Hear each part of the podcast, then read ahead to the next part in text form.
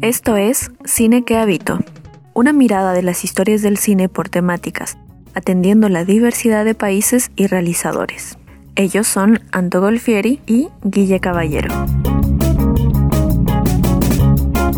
Hola a todos, ¿cómo están? Hola Anto. Hola Guille, ¿cómo andas? Muy bien, acá aprovechando otro, otra ocasión para ver una peli que desconocía. Yo también, no, la verdad que no había visto nada de, de películas venezolanas, eh, pero esta, eh, nada, me sorprendió mucho. Pelo malo, así se, es el título de la peli, que es de 2014 y es de la directora eh, Mariana, Mariana. Rondón. Bueno, si querés vamos contando un poco de qué va la peli. Eh, la peli cuenta la vida de Junior, eh, que es un niño que quiere alisarse el pelo, básicamente. La, la- la premisa es muy, muy Sí, buena. Eh, y bueno, eso le crea un conflicto con su mamá, una vigilante que fue despedida de su trabajo y que ejerce la que ejerce la misma la misma profesión con respecto a su hijo, ser una vigilante Claro, claro. de pelo. Para mí el alisado es como un primer objetivo y ahí vamos descubriendo qué quiere él, su deseo, su- sus metas. Claro.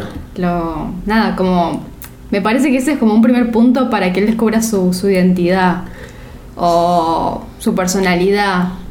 Veamos más o menos cómo surge esta idea. Sí. Según la, la directora, esta idea surge desde la idea de la intolerancia y cuenta que estaba en el museo una vez y le quedó una, una imagen de una pintora, Paula Rego, y que esto lo inspiró porque eh, estuve chusmeando un poquito cómo eran las pinturas y son personas en situaciones cotidianas, pero mostradas, mostradas de una manera de monstruosidad, digamos. Sí, yo creo que lo que hablabas ah, antes de la intolerancia es lo que se ve reflejado y es muy notorio en la peli sobre la sociedad como prejuiciosa, eh, que se ve reflejado en la madre más que nada para mí. Claro. Eh, la intolerancia. Después eh, hace mención acerca de el lugar donde quería que sucedan los hechos. Eh, uno ve eh, los edificios que aparecen en la película y son súper imponentes, pero dentro de cada mm, vivienda eh, hay historias que, que están siempre marginadas Sí. o las realidades no son como las mejores o las que aparenta ser ese nivel de arquitectura, ¿no? Mariana dice que sus personajes son desamparados, adultos heridos e hirientes y niños aprendiendo a herir. Yo te quiero preguntar, Sí. ¿qué te pareció el personaje de la madre? Porque yo te juro que traté de empatizar toda la película con su mamá y no pude. Eh, me parece que es un personaje Bien. preso del sistema.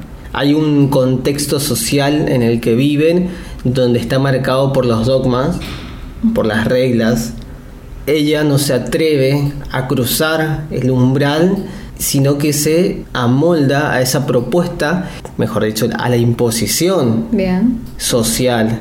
Entonces, ella cree que cuanto más está dentro de la ley, mejor le va a ir. Y me parece que el personaje de Junior justamente es quien está al borde de atravesar la regla. Entonces es ahí donde ella lo podemos hacer como una figura de que lo toma él y lo vuelve a traer de su lado o intenta todo el tiempo traerlo de este lado pero por una seguridad de ella Sí. de, de mantenerlo en lo que es, es correcto. Sí, no sé, es complejo. Porque también tenemos a las a otros protagonistas, como la abuela, que me parece que también es un personaje clave, que lo acepta más a, a Junior que su mamá, que en toda la peli vemos que no, no le hace ni una caricia, eh, y es muy fuerte eso. Eh, o, el, o que va al doctor, que eso también es algo que, que quiero hablar después, para ver qué tiene de malo él. Y digamos que, que ¿qué tiene de malo él? Que se quiere alisar el pelo, que... Claro, lo que pasa con, con la madre de Junior es que empieza a ver actitudes que no, no le gusta y que nosotros como espectadores mucho no sabemos por qué.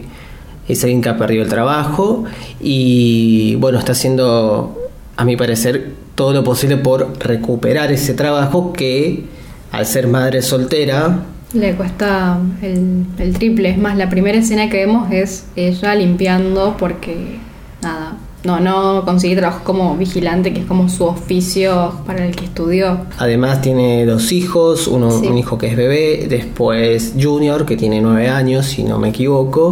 Y no tiene como un apoyo ni del Estado, no tiene un apoyo tampoco de, de su entorno, como que casi siempre termina haciendo favores, pero a cambio de plata, inclusive la suegra eh, le cobra para cuidarle a los nietos y su, su hijo, el papá de Junior, eh, falleció, dato no menor para la trama. Sí, creo que también, bueno, por lo que hablabas vos, eh, es un, está muy bien retratado lo que es ser una madre soltera en un país y en un contexto que no, no la favorece para nada. Claro. Creo que de, de esa parte sí puedes llegar a sentir un poco de, bueno, la está luchando eh, su mamá. Sí, sí. Pero, no sé, a mí me, me hizo muy mal que lo tratara tan distante todo el tiempo. Em, pero nada, eso es como más, más personal mío. Sé que es un laburazo de la actriz porque me parece que está muy bien como actriz. Sí. Pero es su primer largometraje. Ah, mira. Pero siento que también se, se queda a mitad de camino todo, porque trata de ser delicada la peli en el relato y muy fuerte, y siento que no termina de desarrollar ninguna de las dos. En, términos como narrativos. Yo creo que hay un nivel de ignorancia de la madre que se hace muy, muy, muy evidente en el momento en que va el médico a consultar sobre qué hacer con su hijo, que ella cree que es marica, y creo que ahí hace puntual hincapié la directora en el nivel de instrucción que tiene la madre de Junior e inclusive a alguien que puede estar, podemos intuir que puede estar más formado que, que la madre de Junior, que es el médico, termina dándole la razón de que al hijo sí se lo podía, entre comillas, curar con una imagen masculina. Y ahí ya se va todo al, carajo. Y ahí se va todo al carajo. Así es. Ella tiene otras prioridades que es conseguir trabajo, ver qué van a comer. Entonces no se están viendo, o al menos ella no, no, lo está viendo a él, me parece a mí. No, no lo ve literal. Él le pide que la lo mire. Ella le dice al doctor, se está mirando todo el tiempo en el espejo. Y es nada, él se está descubriendo, es un niño que encima pasa un montón de tiempo solo. Em, algo que te iba a decir. ¿Qué pensás de que la directora haya puesto como el personaje menos eh, cariñoso eh, o empático con Junior? Y a la abuela sí, como que lo acepta más. Eh, le dice, sí, yo te voy a convertir en cantante, le, le hace ropa, lo hace cantar. Nada, ¿qué pensás de eso? Una cosa que hay que tener en cuenta de que Junior es el último, o yo lo veo así como la última cercanía que tiene hacia su hijo muerto. Es lo que el hijo le dejó. Junior es eso último que ya tiene vivo de su hijo. Entonces creo que desde ese lado la abuela termina siendo bastante consentida con él. Además, hay que mencionar algo que Junior, eh, o sea, tiene todas las características de un niño afro y su abuela también.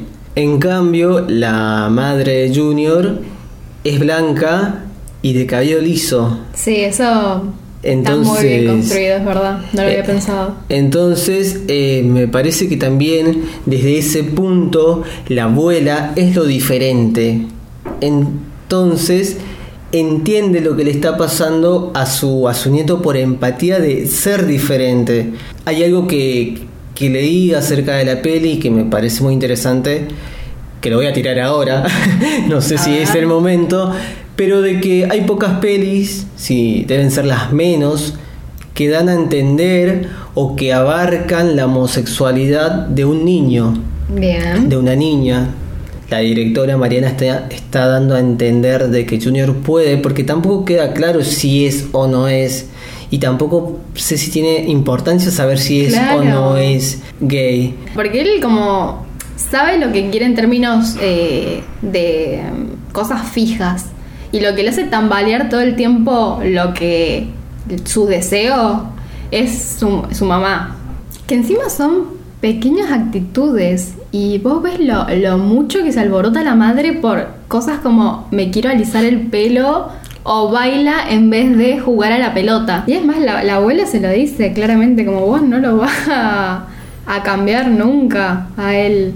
Yo siento que también eh, pensando, ella no, no lo acepta mucho por lo que decías vos, de que para mí hay alguna historia con el padre, que está bueno que no lo sepamos, eh, y por eso ella no, no lo termina como queriendo.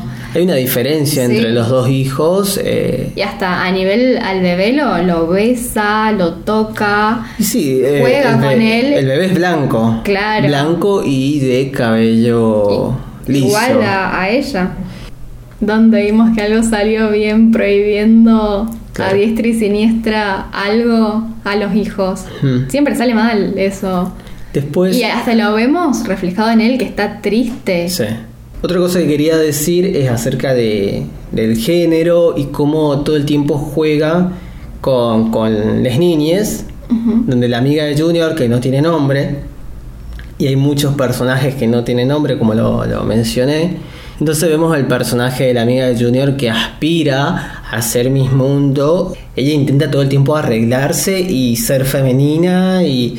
Y también lo vemos ver con el con la caracterización de su mamá. Claro. Tiene mujeres en su casa diciendo no quiero comer, quiero adelgazar, que es como un grupo de, de autoayuda. Claro. Entonces podemos ver de dónde viene la, la mano. Claro, hay como cierto adoctrinamiento y aceptación de adoctrinamiento de lo, de lo hegemónico. O sea, Sí. la, la niña esta es la imagen de lo hegemónico. Claro. Bueno, quiero que me digas ahora una parte que te gustó y una que no te gustó. Em, creo que la, la escena que más me gusta es la de los niños viendo la, si se quiere, vida de, de los otros personajes. Voy a, a graficar. Junior y la amiga están en una especie de balcón viendo el edificio de enfrente y haciendo una especie de jugando a encontrar a Wally donde uno de los dos tira una consigna. Mira aquellos niños, ¿vos crees que son más, o se están divirtiendo más que nosotros? Entonces también es como que en ese momento estás viendo a un otro, a un par, y de cierta manera cuando Junior pregunta esto, creo que también se pregunta a él mismo acerca de su felicidad. ¿Y vos, una parte que te haya gustado? Me gustó la escena en que Junior baila con su abuela. Me, me gustó porque siento que al principio eh, bailan el limonero, el limonero real, no me acuerdo cómo era la canción. Eh, porque al principio se ve que ellos se están divirtiendo, pero eh, toda esa energía va mutando y me, me parece que está muy bien realizada esa escena en particular. Es como una escena pseudo onírica también. Sí. Sí, es como sí. ese momento donde Junior creo que él mismo se cree que va a lograr su objetivo, tener la foto vestido de cantante. Entonces la abuela es la única persona que le muestra la aprobación. Bueno, hay una escena que no me gustó. Es la escena donde ella va y le cuenta todo al médico. Porque siento que se estaba manejando Eh, una... perdón, ¿no te, ¿no te gusta a nivel historia o a nivel realizativo? Eh, a nivel historia, porque siento que se venía manejando un código de sutileza. Y ahí se genera de que ella explica todo y se rompe con esa ambigüedad que se estaba generando, porque es todo muy, muy, muy hablado ahí. Y no, no, me, no me gustó. Siento que se podría haber realizado eh, siguiendo con ese código que estaban trabajando y no verbalizándolo todo. Con el discurso en sí yo siento que es coherente de principio a fin. Así que no sé si tengo una, una escena así como que me dejó repensando de esto no, no me gusta. Quizás creo que sí. Hubiese preferido que sea como un poquito más sutil esta parte de, de, de Junior Bowserista. Que sea como, eso me hubiese gustado que sea un poquito más. La, la segunda sutil. parte. ¿Qué te pareció el final? Y me pareció muy triste, pero me lo esperaba. Ujú. porque no en los últimos minutos de la película no iba a pasar algo que, que cambiara todo el pensamiento de ella. Era imposible y la verdad que me hubiera resultado muy inverosímil. Eh, así que me, me- me pareció triste pero coherente. Y creo que Junior pasa a un nivel de adoctrinamiento superior. O sea, yo creo que eso es lo que se ve reflejado en ese final. Y sobre todo en, la, en el último plano. Pero al mismo tiempo, con- contrariamente a todos los pronósticos, creo que hay un Junior que está abatido, que está dolido. Es muy diferente al Junior que vemos al principio de la peli, un niño súper eh, fresco. En este caso vemos un niño que está derrotado. Pero eso no quiere decir, y creo que con eso es lo último que me quedo en la peli, es un niño que no está derrotado y que se está oponiendo al sistema. Sí. Eh, lo único que voy a decir al respecto es que se niega a cantar, dato no menor, a cantar, él quería ser cantante, se niega a cantar el himno venezolano. Mm, Entonces, sí, eso es súper simbólico. sí, entonces, Y además que está con la gorra que él no quería usar ujú. en la fotografía. Bueno, ¿algo más acerca del final? no. Eh, nada, yo quiero darle todo mi apoyo a Junior, que no está solo.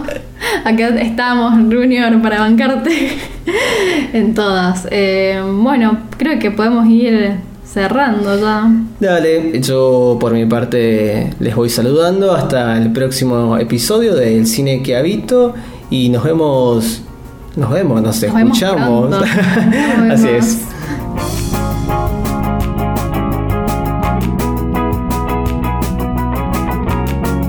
Síguenos en Instagram en Cine que Habito.